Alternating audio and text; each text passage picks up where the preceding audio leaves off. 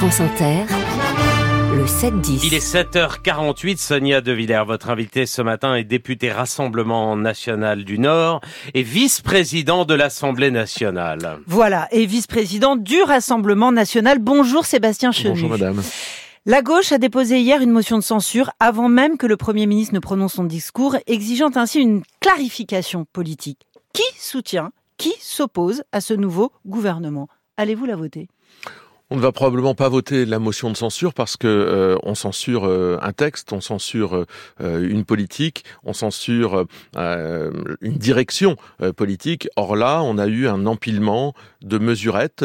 Comme dans tout catalogue, il y a des choses qui peuvent vous sembler plus ou moins intéressantes. Euh, il y en a certaines qui peuvent retenir notre attention, et puis il y en a d'autres, euh, elles sont nombreuses, euh, sur lesquelles, avec lesquelles on n'est pas d'accord. Mais il n'y a pas, en réalité, d'axe politique. Donc de vous grande... apportez votre soutien non, à ce nouveau non, gouvernement Non, et vous verrez, nous le combattrons. Et je crois que nous avons montré, et d'ailleurs les Français le reconnaissent à travers tous les sondages, que nous sommes les meilleurs opposants, les opposants les plus euh, les plus structurés finalement à la politique d'Emmanuel Macron. Mais là, c'est un catalogue de mesurettes et c'est, il faut bien le dire, pas tout à fait au niveau euh, de ce qu'on pouvait attendre euh, du Premier ministre. Mais en même temps, une France millénaire, une France héritière, une France fière, une France qui refuse de voir son identité se dissoudre, une France qui travaille, une France qui prend soin de ses classes moyennes, c'est précisément ce que vous voulez, non? Oui, mais euh, Gabriel Attal pense que parler, c'est agir. Euh, Gabriel Attal peut euh, manipuler, utiliser les mots, les formules choc, etc. D'ailleurs, vous avez vu, on parle de choc dans tous les domaines désormais. Auparavant, on parlait de chèque mais les chocs de la Macronie ou les chèques de la Macronie conduisent aux échecs que nous connaissons. Donc euh, je, je, veux bien que Gabriel Attal parle beau. Euh, le problème, c'est que tout euh, les politiques qui ont été menées sont en contradiction avec les objectifs qu'il déploie. Parlons concrètement. Hein. Message de Marine Le Pen il y a trois jours. Je la cite. L'accumulation des traités de libre-échange est en train de ruiner l'agriculture française. Il faut faire du patriotisme économique, mettre en place l'exception agriculturelle et cesser l'inflation normative. Vous êtes comblé. Non mais regardez, le Mercosur, Prenons quelque chose qui est un exemple très concret. Euh, Gabriel Attal nous dit euh, on va s'opposer au Mercosur. Mm -hmm. Hier, nous étions euh, le, le, 29 ou le 30 euh, janvier, commu communication de l'Union européenne. Nous continuons à négocier sur le Mercosur. Nous continuons dans cette direction. Donc, à un moment, il y a une schizophrénie qui s'exprime. On sait très bien que le président de la République, d'ailleurs, avait fait quelques allers-retours intellectuels sur le Mercosur depuis 2017. Pardon, en 2017, il s'y oppose. En 2018, vous dites il, à qui vous voulez à moins. qui veut l'entendre Mais- que vous, vous êtes opposé, par exemple, à la signature du traité de libre-échange avec la Nouvelle-Zélande. Oui, Ça absolument. n'a pas empêché Ouais. tous vos alliés à l'Europe de le voter. Oui, mais chacun, j'allais dire, chacun fait ce qu'il Oui, veut. Et j'allais dire, chez les macronistes, ils sont aussi prisonniers d'alliés qui ont parfois des positions contradictoires Mmh, bah, avec aussi. les leurs. Et donc, euh, je donne un exemple. Le- Je crois que la présidente du Parlement européen, qui est une alliée macroniste, est contre l'avortement. Voyez-vous, c'est assez contradictoire avec les positions des élus macronistes euh, en France. Bah, donc, par conséquent, on n'est pas Sur l'avortement, on y sur, non, mais reviendra. sur, euh, j'allais dire, sur la façon dont plein de voit ce contradictions que doit être, au sein du de ce que doit être l'Europe. C'est la façon dont on voit de ce que doit être Mm. euh, l'Europe, cette puissance supranationale. On se rejoint. Maintenant, on n'est pas forcément en accord sur un certain nombre de thèmes, mais ça, c'est valable pour tout le monde. Alors, hi- avant-hier, euh, Jordan Bardella a adressé une lettre ouverte aux agriculteurs. Pas un mot sur les prix.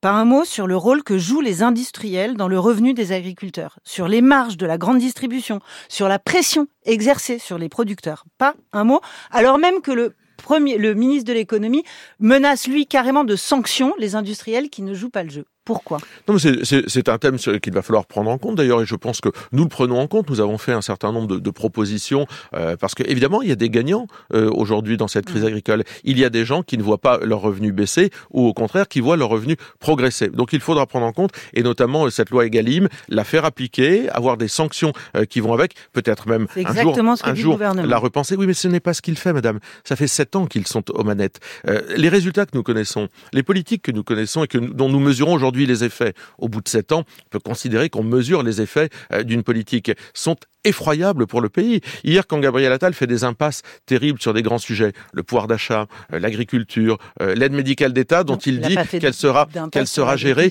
par euh, décret et non pas par débat devant le Parlement. Ce sont des impasses, ce sont des, des ficelles qu'il utilise pour ne pas traiter les sujets. Donc moi je crois que au bout de sept ans, ce gouvernement a un bilan effroyable que le Premier ministre ne pourra pas combler par toute une série de mesurettes aussi symboliques ou sympathiques certaines euh, peuvent-elles l'être? Alors, il vous a nommément cité. Vous, le Rassemblement national, ce qui n'a pas été le cas de d'autres partis. Je le cite. Le Brexit, ses partisans promettaient des jours heureux à l'économie britannique et au peuple anglais. La semaine dernière, à cause du Brexit, les derniers hauts fourneaux de la Grande-Bretagne ont fermé. Nous, en France, au contraire, notamment grâce aux investissements de l'Europe, l'industrie revient. Qui étaient les premiers partisans en France du Brexit? C'est le RN. Voici les mots de Gabriel Attal.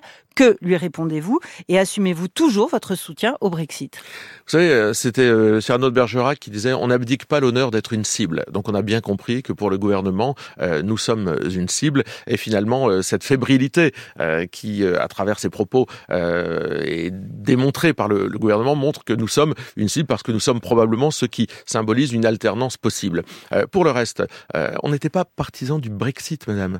on est partisan du libre choix de de, de l'adhésion des peuples à l'Union européenne. Demander aux peuples ce qu'ils veulent pour avenir avec l'Union européenne Quel avenir ils veulent avec l'Union européenne? Et moi, je pense que ce serait bien de temps en temps de demander aux Français euh, leur avis et de ne pas euh, utiliser leur avis, euh, de, ne, de, ne, pas tordre la réalité de cet avis. Donc leur proposer un Frexit? Donc pas du tout. Vous savez, des traités, ça se renégocie. Des dispositions, on n'est pas obligé de toutes les appliquer. Je vous donne un exemple. Il y avait une disposition sur les contrôles techniques pour les deux roues qui avait été votée par l'Union européenne. La France a refusé de l'appliquer parce qu'il y avait une levée de bouclier en mm. France, euh, notamment euh, des motards. Souvenons-nous d'un certain nombre de manifestations. On a refusé de l'appliquer. Donc, vous voyez, je pense que c'est sur les règles du jeu euh, que nous ne sommes pas d'accord.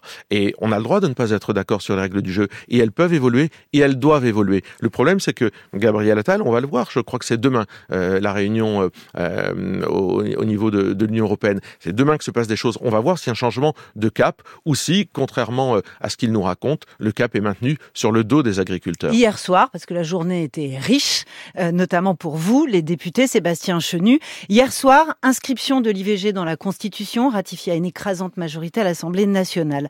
La réforme constitutionnelle a été soutenue par 493 députés contre 30 au RN, 12 contre 14 abstentions. Est-ce que le RN se divise sur des sujets comme celui-ci?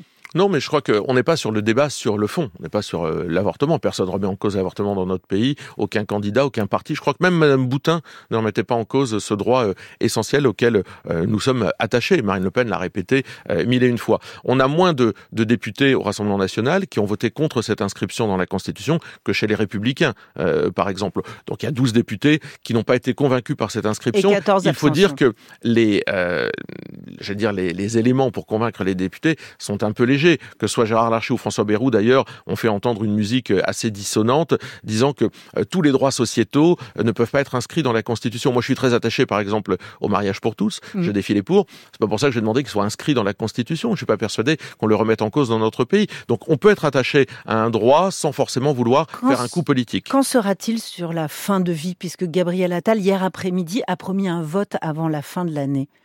Oui, alors le, le, le souci, c'est que euh, la fin du mois, a priori, vient avant la fin de vie. Euh, donc moi, j'aurais préféré que le Premier ministre s'occupe de dispositions pour la fin du mois des Français. La fin de vie, les Français réclament massivement. Oui, oui, j'ai entendu un élément. Une décision. Moi, je, je, vous, je, vous le dis avec beaucoup de sincérité, ma réflexion n'est pas aboutie. J'ai entendu un élément que j'ai trouvé intéressant dans le discours du Premier ministre. Ça arrive de temps en temps. C'est sur euh, l'augmentation d'unités de soins palliatifs dans notre pays. Vous savez qu'il n'y en a pas dans tous les départements, il n'y en a pas dans tous les hôpitaux. Et je pense qu'à partir du moment où on équiperait, où on auditerait euh, nos services de santé sur euh, les soins palliatifs, peut-être que ça nous éclairait sur la nécessité ou pas d'une loi sur la fin de vie ensuite, qui est un, un, un débat euh, qui fait appel à toutes Donc nos sensibilités. Donc il n'y a pas de cap au Rassemblement national. Non, mais comme sur, les sujets de société, il y a une grande liberté parce que ça mot. fait appel à des choses très intimes. Moi, j'attends des débats qu'ils orientent euh, ma, ma, conscience euh, sur cela et je voterai en conscience et, et on est libre de le faire ou pas. Catholique conservateur dans vos rangs. Oui, un mais dernier comme mot, dans la Sébastien. française, c'est pas dernier Sébastien Chenu, sur ces députés qui, dont vous, qui se votent une augmentation de leur indemnité de frais de mandat de 300 euros et des sénateurs de 700 euros. Ça tombe bien au moment où Gabriel Attal parle de désmicardiser la France Non, mais c'est vrai que c'est une, une erreur. On est les seuls. Alors tous les partis l'ont voté. Hein, personne ne s'y est opposé, plutôt, pour être très honnête.